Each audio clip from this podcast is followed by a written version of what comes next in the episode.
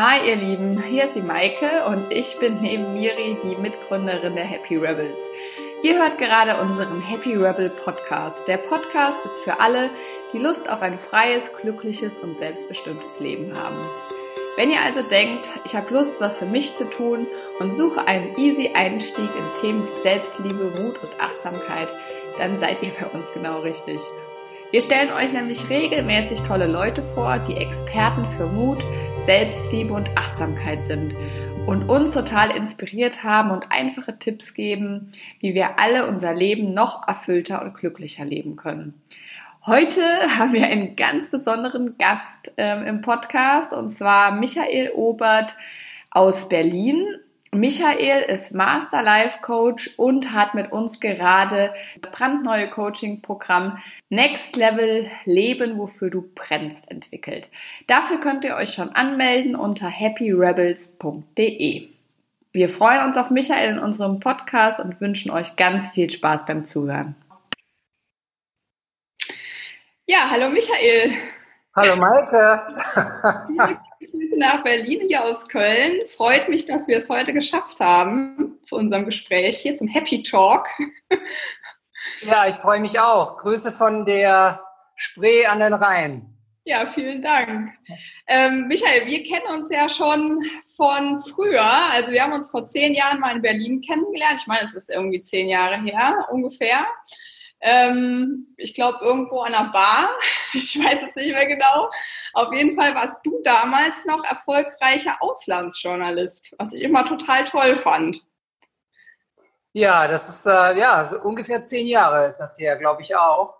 Ja. Ähm, ja, damals, äh, ja, das, das, das, da war ich so mittendrin in der, an der Schwelle zur von, von, von, Afrika und vom Nahen Osten hin dann so in die Krisen- und Kriegsgebiete, äh, aus denen ich ja die letzten zehn Jahre meines aktiven Auslandsjournalismus habe ich ähm, eher aus den härteren Gegenden der Welt berichtet, so äh, in, investigativer Journalismus, äh, lange Form, äh, als Printjournalist so für SZ-Magazin, Zeitmagazin, Geo, Stern, National Geographic und so die die einschlägigen Kandidaten, die, die die lange erzählende Form des Journalismus äh, gedruckt haben. Genau. Mhm.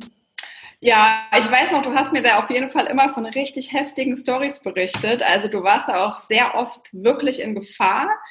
Ähm, und ich habe immer gedacht, was treibt den dazu, sich solchen Gefahren auszusetzen. Und du hast es ja trotzdem mit so einer Leidenschaft und Freude gemacht und bist auch immer wieder zurückgekehrt mit so einem Leuchten in den Augen, ähm, was ich immer total bewundert habe. Woher kam das? Ja, das stimmt. Ähm, äh, ich habe äh, sehr viele echt schräge und auch äh, schlimme Sachen erlebt. Mm, die, ja, dieses Leuchten in den Augen, das kam vor allen Dingen daher, weil das eben in eine Vision eingebettet war. Die Vision hm, mit meinen Texten, mit meinem Schreiben, mit meinen Berichten, hm, Dinge in Bewegung zu bringen, um die Verhältnisse auf der Welt ja nachhaltig positiv zu beeinflussen. Ich habe immer gesagt, wenn ich äh, nicht mehr daran glaube, dass meine Texte was verändern könnten, dann, äh, dann muss ich aufhören. Und ich habe äh, ich hab daran immer geglaubt. Und äh, diese Vision, die geht zurück auf eine noch länger zurück, zurückliegende Zeit. Äh, ich hatte das ja schon mal erzählt, dass ich ursprünglich BWL studiert hatte und ähm, ich war im Management sehr erfolgreich als, ja, in meinen frühen Zwanzigern ging das dann schon los. Und ja, trotz dieses Erfolgs und des Geldes von außen betrachtet sah mein Leben einfach super aus. Und äh, innerlich habe ich mich aber überhaupt nicht super gefühlt, ganz im Gegenteil, furchtbar leer und mir hat genau das gefehlt damals. Ich war zuletzt in Paris Abteilungsleiter ähm, und genau das hat mir gefehlt. Ich hatte keine Ahnung, was ich da eigentlich mache, warum ich das mache. Ich habe es gut gemacht, aber ich wusste nicht, warum ich das eigentlich mache. Also so gefühlt stand die Leiter einfach an der falschen Wand Und heute in der Rückbetrachtung weiß ich, was mir damals gefehlt hat. Mir hat eine, eine starke Vision gefehlt, äh, nämlich eine Antwort auf die Frage nach dem Warum, eine Erfüllung, eine Sinnhaftigkeit. Und ich weiß sehr, sehr gut, wie sich das anfühlt, wenn, wenn das nicht da ist. Und äh, ich habe dann ja mit 27 damals gekündigt, alles hingeschmissen, mit dem Rucksack nach Südamerika. Ich bin da zwei Jahre geblieben. Und, und da hat sich das dann allmählich eingestellt mit der Distanz zu, zu, mein, zu meiner eigenen Kultur, zu meiner eigenen Gesellschaft, äh, war ich dann mehr und mehr auf mich alleine gestellt. Und es ging darum herauszufinden, äh, wer bin ich eigentlich und was will ich und was ist meine Rolle, ähm, meine Rolle auf diesem Planeten.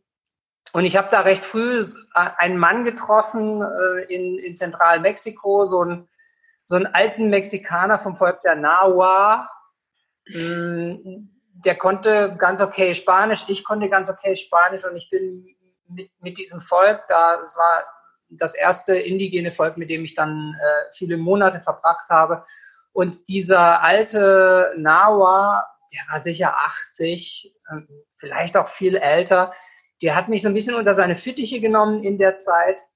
Und der hat mir dann eines Tages unter so einem, einem 3000 Meter hohen aktiven Vulkan hat der mich mal auf die Seite genommen und äh, wir saßen da, der Vulkan rauchte und äh, der alte Mann saß neben mir. Es war eigentlich eine märchenhafte, äh, mystisch-mythische Szene. Äh, der junge Europäer äh, sitzt bei dem alten weißen Mann und das hat er dann auch ausgespielt. Und dann hat er mir diese Frage gestellt, die ich äh, so als Mexikaner-Frage bezeichne.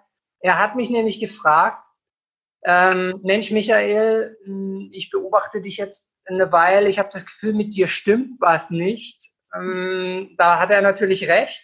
Ich wusste einfach nicht, wo es hingeht. Und dann hat er mich gefragt, wenn ich dir jetzt sagen würde, dass du nur noch ein Jahr zu leben hast, was würdest du dann mit diesem Jahr machen? Was würdest du dann, wie würdest du das anfüllen? Was würdest du noch erleben wollen? Was würdest du machen wollen? Ähm, und äh, ich konnte das gar nicht beantworten. Diese Frage allerdings, die hat mich dann diese zwei Jahre, die die Reise gedauert hat, begleitet. Und ich habe dann in Lateinamerika meine, meine Leidenschaft und Begeisterung für Menschen entdeckt, für, die, für ihre Lebensentwürfe, für ihre Geschichten. Und äh, mit dieser Frage im Rucksack dann nach und nach gemerkt, okay, äh, das ist es. Ich will unterwegs sein, ich will diese Kulturen kennenlernen und ich will alles, was ich in diesen anderen Weltgegenden einsammle, mit zurückkommen, zurückbringen und es dann mit meiner eigenen Gemeinschaft teilen. Und äh, von da an war es nur noch ein kleiner, minimaler Schritt zum Schreiben. Mhm. Und äh, das Schreiben war dann sozusagen für mich äh, zwei Jahrzehnte lang der Kanal, wie ich ja diesen Sinn in mein Leben auch ganz massiv reingekriegt habe und gerade dann auch später in den politischen Arbeiten, in den investigativen Arbeiten. Ähm, also unterwegs sein, andere Kulturen erleben, erfahren, was lernen, was mit zurückbringen und dann es in Text gießen und dann Vision damit etwas verändern. Mhm. Okay, aber rein theoretisch hättest du ja auch einfach Reisejournalist werden können und von den Seychellen berichten können und so weiter. Aber du wolltest schon ähm, vielleicht sogar aus den Be oder Gebieten berichten, in denen halt sonst nicht so wirklich Leute unterwegs sind, oder um da auch ähm, aufzudecken, was da wirklich passiert. Mhm. Ja, also ich habe tatsächlich, ich wusste ja gar nicht, wie Schreiben geht. Also Reportage, ich habe mir dann auch nicht die Mühe gemacht, als ich zurückkam, Journalismus jetzt nochmal zu lernen oder zu studieren, sondern ich habe einfach angefangen mit dieser Energie. Ich will sofort los. Und äh, da gab es schon noch mal eine Lehrzeit, also so meine ersten Reportagen, die kamen dann mit so, mit so Kommentaren zurück, die hatte ich ja dann unverlangt an, an Redaktionen geschickt, an den Stern damals und aber auch an Tageszeitungen und die Kommentare waren, also von den meisten habe ich nie mehr was gehört. Und äh, äh, Kommentare waren darunter wie äh, äh, Schulaufsätze drucken wir nicht. Also äh, da war schon klar, da, also da musst du noch mal ran. Und äh, da habe ich eben genau das gemacht, was du gerade äh, ansprichst. Ich habe so die ersten sechs, acht Jahre ziemlich viel aus allen möglichen Gegenden berichtet, mich erstmal fit gemacht. Ähm, ich habe von den Seychellen berichtet, ich war aber auch auf Haiti und äh, im Kongo und äh, im Himalaya. Und erst dann nach und nach, als ich mich dann auf Afrika und den Nahen Osten spezialisiert habe, weil ich, weil ich mich in diese Gegenden dann äh, verliebt habe, als, als, also wahnsinnig faszinierende Kulturen, erst dann wurde es politisch, erst dann wurde es investigativ und erst dann war ich so weit, dass ich äh, meine Vision auch wirklich äh, sehr, sehr konsequent verfolgen konnte.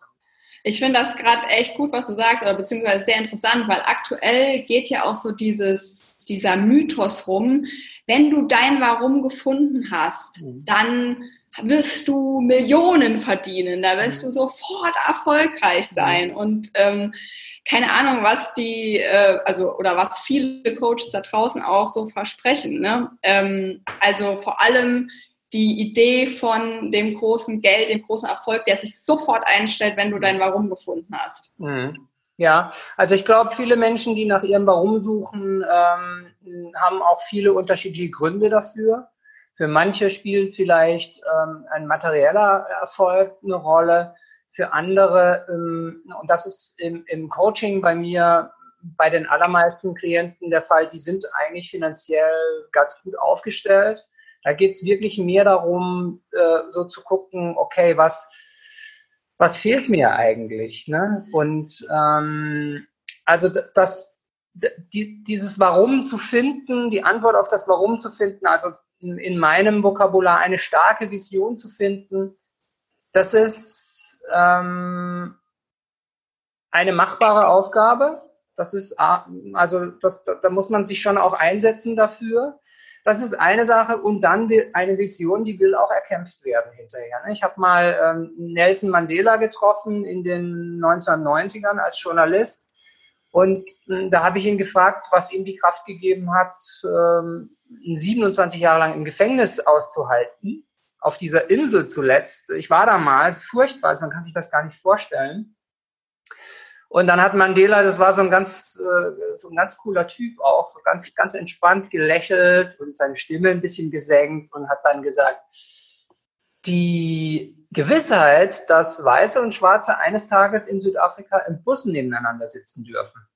Also das hat ihm die Kraft gegeben, diesen ganzen Terror, diese, Ängste, ähm, die, die Isolation von seiner Familie und von seinen Freunden über ja, ein Dritteljahrhundert im Prinzip auszuhalten. Und äh, was ich damit sagen will, ist, dass eine Vision und eine unglaubliche Kraft uns gibt, wenn das klar ist, worum geht es, warum sind wir hier auf der Welt, was wollen wir erreichen, ähm, was haben auch andere davon, welchen Beitrag wollen wir leisten, dass dann diese Kraft entsteht und diese Kraft, die muss dann auch, ja, die muss dann auch irgend, die, muss dann auch einen, einen, einen Kanal finden, ein Ventil finden. Und wie in allen anderen Lebensbereichen auch, ist es mit der Vision auch so. Ähm, Persönlichkeitsentfaltung, Persönlichkeitsentwicklung entsteht nicht im, im Denken und nicht im Entwickeln, sondern im Tun und im Umsetzen, also im Handeln. Mhm. Und ähm, das Leben wird sehr viel klarer, sehr viel geradliniger, sehr viel hm, kraftvoller, mit sehr viel mehr Freude, wenn wir unser Warum finden mhm. oder unsere Vision entwickelt haben. Das ist aber nicht das Ende der Reise. Und die Reise geht danach weiter und mit dieser, mit dieser Klarheit, dieser Richtung, die uns die Vision gibt, hm, wird einiges einfacher und das Leben bleibt trotzdem spannend, divers und eine große Herausforderung. Mhm. Was glaubst du denn, warum das so ist, dass heutzutage so viele ähm, Leute unzufrieden in ihren Jobs sind, dass die schon montags an Freitags denken? Irgendwie, man hat das Gefühl, dass sie oft auch nur für ihren Urlaub leben und jeden Tag die Tage zählen, wann endlich der Urlaub anfängt. Ähm, alleine wenn ich an meinen Freundeskreis denke, vor allem diejenigen, die in der Wirtschaft oder in den Medien oder in, in der Werbung arbeiten, sagen alle, ich bin, ich kann nicht mehr, ich bin irgendwie kurz vorm Burnout oder in der Depression. Ähm, ich sehe da einfach keinen Sinn mehr in dem, was ich mache. Und es wird ja immer mehr. Also die Leute, von denen ich das höre, die werden immer mehr. Und was glaubst du, warum ist das so? Ja, ich glaube, dass das ganz viele, ganz viele Gründe hat, dass äh, einige der Hauptgründe sind diese radikale Beschleunigung unserer Welt, die Tatsache, dass, dass wir heute so leben, äh, wie die Menschheit nie zuvor gelebt hat. Das heißt, es gibt äh, im Umgang mit diesen sich radikal und sehr schnell verändernden Bedingungen, Rahmenbedingungen und Verhältnissen, also Stichwort Digitalisierung zum Beispiel, Stichwort Globalisierung, ähm, auch die ganzen, in unserem Kulturkreis zumindest, Wahlmöglichkeiten, die wir oft haben, mhm. viele von uns zumindest, dass, dass, dass da ähm, soziale Kompetenzen und Entscheidungskompetenzen ähm, gefordert sind, die wir uns von unseren Eltern und Großeltern gar nicht abgucken können, weil die in ganz anderen Welten gelebt haben. Das heißt, ich würde sagen, ein großer Teil hm, an dieser Stimmung, die du beschreibst, liegt sicherlich an, an, an einer Überforderung. Mhm. Und äh, vielleicht um die Wahlmöglichkeiten nochmal aufzugreifen, mh, hm, viele Menschen haben theoretisch zumindest unglaublich viele Wahlmöglichkeiten. Nehmen wir mal die Berufswahlmöglichkeiten. Also wir können heute so viele Berufe ergreifen, theoretisch. Und ähm, wenn wir uns aber für eine entscheiden, entscheiden wir uns erstmal gegen alle anderen, die wir auch haben könnten. Und das, das verursacht unheimlich viele innere Konflikte. Ich denke auch, dass zum Beispiel gerade Menschen zwischen, sagen wir mal, Mitte 30 und Mitte 40 dass die, hm, also zum Beispiel werden wir viel, viel später Eltern als unsere Großeltern zum Beispiel. Die sind mhm. Mitte 40 schon vielleicht fünfmal, fünfmal Eltern gewesen. Äh, wir werden es vielleicht ähm, Anfang, ähm, Mitte, Ende 30, Anfang 40 zum ersten Mal. Das heißt, da kommen auch dann nochmal Fragen rein, wie meine Großmutter zum Beispiel, die hat immer gesagt, also mir, mein Sinn des Lebens ist, dass ich meine Kinder großgezogen habe. Ja. ja. Und das ist eben ähm, für die allermeisten Frauen und Männer heute nicht mehr so. Mhm. Das heißt, es gibt so viele hm, Anforderungen an uns, hm, auch so viele Verlockungen und so viele falsche Versprechen und, und Irrwege, dass das ganze Leben dann so was Labyrinthisches bekommt und in diesem Labyrinth dann äh, Klarheit eine wirklich kostbare Währung wird. Klarheit und Richtung. Und ich glaube, daran mhm. fehlt es hauptsächlich. Und deswegen habe ich mich auch, nachdem ich jetzt äh, seit vier Jahren mich vom, vom Auslandsjournalismus langsam zurückgezogen habe und, und jetzt äh, als Coach arbeite, äh, im Live-Coaching-Bereich auf, auf diesen Punkt Vision spezialisiert, weil ich eben glaube, dass diese Verwirrung, dieses labyrinthische Gefühl, wo geht's lang, wo, wohin jetzt, ähm, was kommt jetzt noch, all diese Fragen, die mit diesen riesengroßen Fragezeichen behaftet sind, dass, dass da eine Vision dann so eine Richtung reingibt, eine Klarheit, es ist dann auch attraktiv. Und das kann dann eben dazu führen, um mal das Bild von so einem, von einem Hauptbahnhof, ne, die, die Abfahrtshalle, viele von uns stehen in dieser Abfahrtshalle und gucken nach oben. Und äh, sie wissen, sie sind sich ganz sicher, ich will abfahren, ich, ich brauche einen Tapetenwechsel, ich muss mal raus in dieser aktuellen Lebenssituation. Das wissen sie, das spüren sie, das Bedürfnis ist da und klar, aber dann wohin? Ne? Also mhm. der Zug steht nicht, die Destination steht nicht fest und deswegen treten wir im Leben oft lange auf einer Stelle, wir fühlen uns blockiert, äh, es geht nicht voran, weil wir auch eben mangels Vision nicht wissen, wohin und auch nicht warum. Und ja. deswegen kaufen wir uns kein Ticket und deswegen können wir uns nicht für die wirklich richtigen, attraktiven Züge im Leben entscheiden. Ne? Und, mhm. und dafür ist eben eine, eine starke Vision unheimlich hilfreich. Mhm. Also ich habe auch die Theorie, zumindest war es bei mir so, dass unsere Generation ja auch immer so ein bisschen mit dem Ziel äh, ins Leben geschickt worden ist, du musst halt viel Geld verdienen. Ne? Ähm, wenn du erfolgreich bist, bist du wertvoll.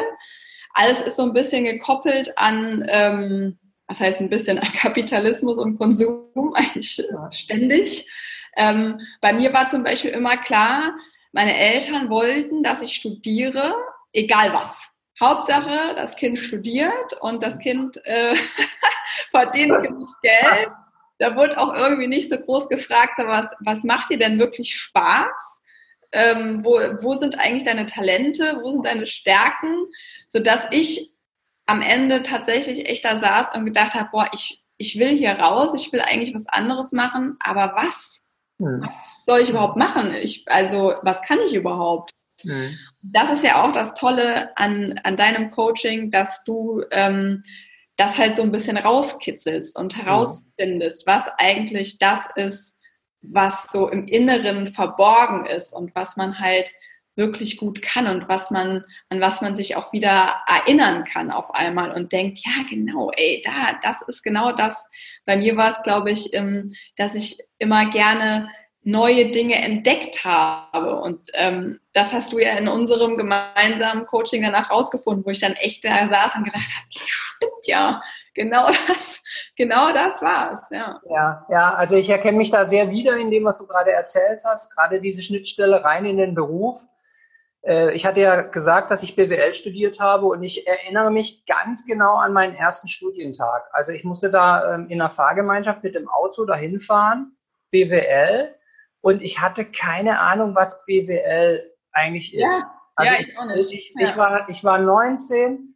Ich weiß heute auch nicht mehr ganz genau, wie ich da reingeraten bin. Vielleicht hat mein Vater mal gesagt, äh, du, BWL ist eigentlich irgendwie ganz, also, ne, kannst du alles hab, machen. Danach kannst du alles machen. Genau. Also es gab keinerlei Druck von meinen Eltern. Ich bin da irgendwie reingeschlittert und dann ist es eben genau das, was du sagst, dieses Reinschlittern in Lebenssituationen, die dann eine eigene Dynamik entwickeln und die Jahre oder Jahrzehnte lang anhalten kann. Und irgendwann wachen wir auf und denken so, Moment mal, also wie bin ich eigentlich hierher gekommen?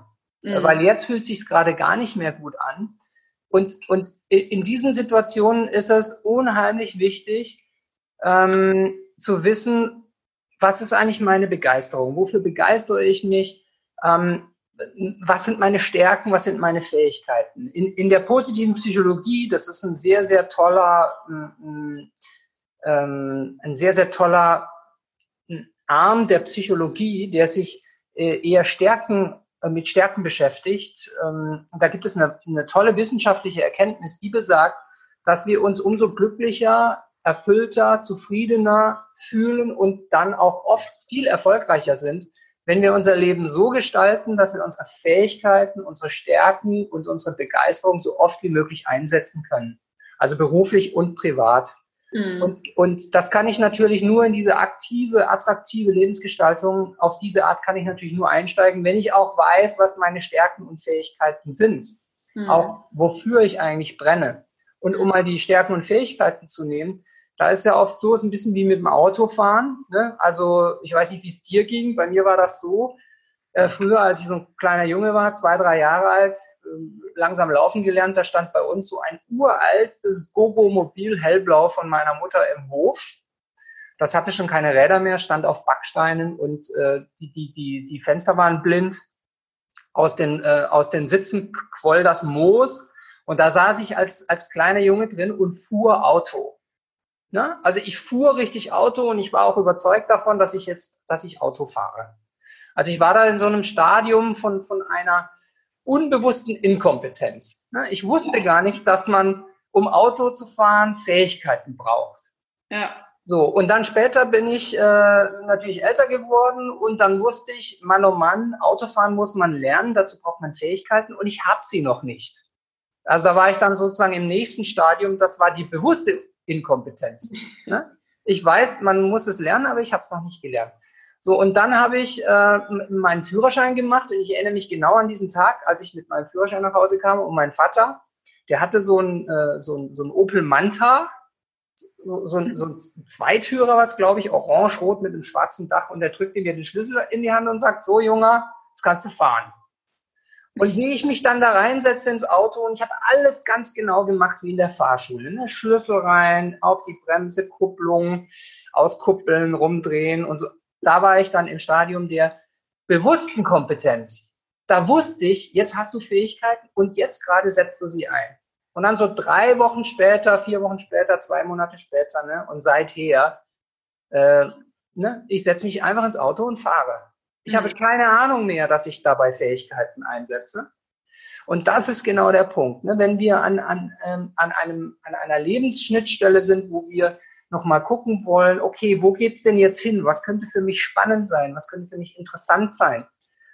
Dass ich diesen Schritt nochmal zurückgehe und, und mir nochmal diese Stärken und Fähigkeiten, die ich jeden Tag unbewusst einsetze, dass ich mir die nochmal bewusst mache und sage, wow, das zeichnet mich aus, diese Stärken, all diese Fähigkeiten habe ich und dafür begeistere ich mich. Und wenn das dann auf der bewussten Ebene ist, dann kann ich an diese Erkenntnis der positiven Psychologie anschließen und sagen, okay, das sind also meine Fähigkeiten, meine Stärken, meine Begeisterung. So, wenn ich mein Leben jetzt so gestalte, dass ich diese oft wie möglich einsetzen kann, dann werde ich viel glücklicher sein, dann werde ich viel zufriedener, viel mehr Sinn empfinden haben und na, ich weiß nicht, wie es dir geht, die Sachen, die an unsere Stärken andocken, an unsere Fähigkeiten andocken, die, die gelingen einfach auch viel leichter. Man kommt in diese Zustände. Ähm, also Arbeit muss nicht immer, ja, Flow-Zustände, Glückszustände, Freude bei der Arbeit, ne? dieses große Missverständnis, Arbeit muss hart sein, Arbeit ist nur Arbeit, wenn es weh tut. Das mhm. halte ich für, ähm, das, das sind Glaubenssätze aus vergangenen Jahrhunderten, die heute keine Gültigkeit mehr haben. Und der. Kniff, wie man die in den Griff kriegt, ist eben der, der Prozess, den ich gerade beschrieben habe. Und ich habe jetzt eben sehr viel mehr als 1000 Coachingstunden im Einzelcoaching äh, vom Opernsänger äh, über die Balletttänzerin bis, bis zum Politiker oder zum, zu, zu, zu, ja, zu Leistungssportlern immer wieder gesehen. Das ist der Knackpunkt. Ähm, eigene Stärken, eigene Fähigkeiten, eigene Begeisterung nach oben holen, sich die klar machen und dann das Leben daran ausrichten. Gut überdacht mit einer starken Vision, das ist ein, das ist ein, ein Erfolgskonzept und auch ein Glückskonzept. Ja, oder das Leben danach gestalten. Und ich glaube, das heißt auch noch nicht mal zwingendermaßen, dass man sofort den Job kündigen muss und alles hinschmeißen muss, sondern manchmal ist das ja auch nur eine Feinjustierung hier und da. Ne? Also jetzt für alle, die zuhören, das heißt nicht, oh Gott, ihr müsst jetzt irgendwie in vier Wochen euren Job kündigen, sondern man kann sich auch seinen aktuellen Arbeitsplatz so gestalten, ähm, wenn man sich dessen bewusst ist, was man für Stärken und Fähigkeiten hat, dass es auch wieder Spaß macht. Und wenn das ja. nur kleine Rädchen sind, an denen ja. man drehen muss. Ja. Ne? Ja, absolut. Also zwei Geschichten fallen mir ein, äh, als ich dir jetzt zugehört habe. Die, die eine bezieht sich auf, was so eine, also wir müssen ja nicht ein Nelson Mandela werden, um eine starke Vision zu ja. haben. Jeder von uns hat eine Vision. Da bin ich zutiefst davon überzeugt. Nur die meisten von uns wissen gar nicht, dass sie da ist. Ähm, äh, ich hatte, ich war vor, vor einiger Zeit mal für ein paar Tage im Krankenhaus und hatte da diese, diese, diese reinemache Frau, die jeden Morgen total mies gelaunt reinkam und dann ja, so, so eine ruppig und so die Mundwinkel nach unten und echt miese Stimmung verbreitet. Ne? Also bei aller Wertschätzung für ihre Arbeit dachte ich so, Mann, oh Mann, oh Mann, oh Mann. Ne?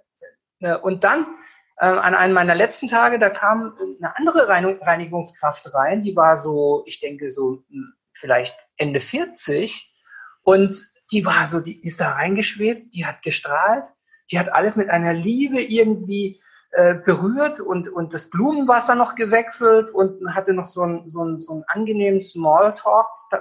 Und dann habe ich sie gefragt ähm, zu ihrer Arbeit und dann sagte sie, ich sorge dafür, dass Menschen in diesem Krankenhaus gesund werden können. Mhm. Also das ist eine Vision. Eine Vision, ja. ja. Und dann zu dem anderen, ähm, was du sagst, diese Geschichte mit, ich muss, muss ich mein ganzes Leben umwerfen, wenn ich mir jetzt Gedanken über mein Warum mache, über meine ähm, Vision mache. Also die Antwort ist eindeutig nein. Ne? Also es kann sein, dass auf dieser Reise, ähm, die ja ergebnisoffen ist, dass sich das herausstellt, Ganz, ganz oft ist es aber eher so, dass es im Bereich der feineren Justierungen schon riesengroße Bewegungen gibt. Ich hatte ähm, aus, der, aus der Werbung mh, hm, auch so, so Ende, ich denke Anfang 40, eine, eine Frau, die, ähm, die war sehr, sehr erfolgreich in der Werbung, Führungskraft und äh, die kam ins Coaching und Coaching-Ziel, Einzelcoaching das äh, Coaching-Ziel war, ich muss mich komplett neu verändern, es geht nicht mehr. Ich, ich kann das nicht mehr machen, ähm, ich komme da nicht mehr klar, ich will was ganz anderes. Ne? Und dann hat sie nach und nach im Prozess gemerkt, eben über diese Stärken, Fähigkeiten Arbeit, über was begeistert mich, ähm, hat sie gemerkt, dass das wo ganz anders lag. Also ich habe für sich herausgefunden, ich bin in der Werbung goldrichtig, aber diese Kunden, für die wir in der Agentur, in der ich tätig bin, arbeiten, also es war so, ähm, ähm, genau, mhm. also sie hatte so Werte von Ehrlichkeit, Nachhaltigkeit, äh, Schönheit, ne? Mhm. und äh, arbeitete für Rüstungskonzerne und, äh, und, und Atomstromhersteller. Mhm. Und, und äh, sie hat dann ganz, also daraus die Kraft geschöpft zu sagen, nee, ich, äh, ich, ich bleibe in der Werbung, ich mache mich selbstständig, ist da raus und arbeitet heute nur noch für Marken und Unternehmen, die, die sie mit ihren Werten vereinbaren kann. Sehr erfolgreich auch, also so nachhaltige Brands, die sie da, die, die sie betreut und unterstützt. Und das, also die müsstest du sehen, die ist einfach äh, wie ausgewechselt, die ganze Körpersprache, also derselbe Beruf, in, in, einer, in einer anderen Konstellation und äh, plötzlich ist er erfüllend und, und macht Freude, macht Spaß und, äh, und es ist alles da plötzlich, was, was vorher nicht da war. Ja, ja, sehr geil. Mhm. Coole Geschichte auf jeden Fall. Ich sehe, ich gucke gerade mal auf die Uhr. Wir sind nämlich schon 30 Minuten am Start. Wow, unglaublich, wie die Zeit vergeht. wie die Zeit verfliegt, wenn man über Dinge spricht, die einen interessieren. Ja. Ja, ja, vielen Dank auf jeden Fall. Also deswegen, ich freue mich total. Wir haben ja den Kurs jetzt abgedreht äh, letztes Wochenende. Genau, Samstag und Sonntag waren wir ganz fleißig hier in Köln. Sind jetzt in der Postproduktion. Man kann sich allerdings auch schon anmelden und sich einen Platz vorreservieren auf happyrebels.de. Also ähm, für alle, die das gerne machen wollen, es ist noch eine unverbindliche Platzreservierung, aber ihr könnt euch da auch schon mal ähm, über den Kurs informieren, die Inhalte und so weiter. Und ähm, wenn ihr ansonsten noch Infos braucht, könnt ihr uns auch gerne eine Mail schreiben an äh, mail at happyrebels.de. Und ich sag mal vielen Dank, Michael. Ja, Wahnsinn. Wir ja. werden uns ja bestimmt noch öfter unterhalten in naher Zukunft. Ja, Wahnsinn. Also ich, ich möchte nur sagen, ich möchte mich hiermit einfach outen und sagen, das ist mein allererster Podcast in meinem Leben. Ah. und äh, das hat Spaß gemacht. Äh, ja, ich freue mich wahnsinnig auf den Kurs und alles, was kommt. Und ich freue mich darauf, äh, ganz viele Menschen damit zu unterstützen was über diese Online, über diese, über diese Online-Kanäle, äh, glaube ich, sehr viel besser möglich ist als jetzt im, im, im Einzel Einzelcoaching. Und äh, ich freue mich einfach wahnsinnig drauf. Äh, du hast schon erwähnt, zwei Tage Dreharbeiten, also ne, 16 Stunden vor der Kamera. Das war ein Wahnsinnserlebnis. Ja, ja also ich, ich freue mich riesig und äh, bis bald. Ja, vielen Dank, Michael Obert. Tschüss, Maike Braun. Ciao.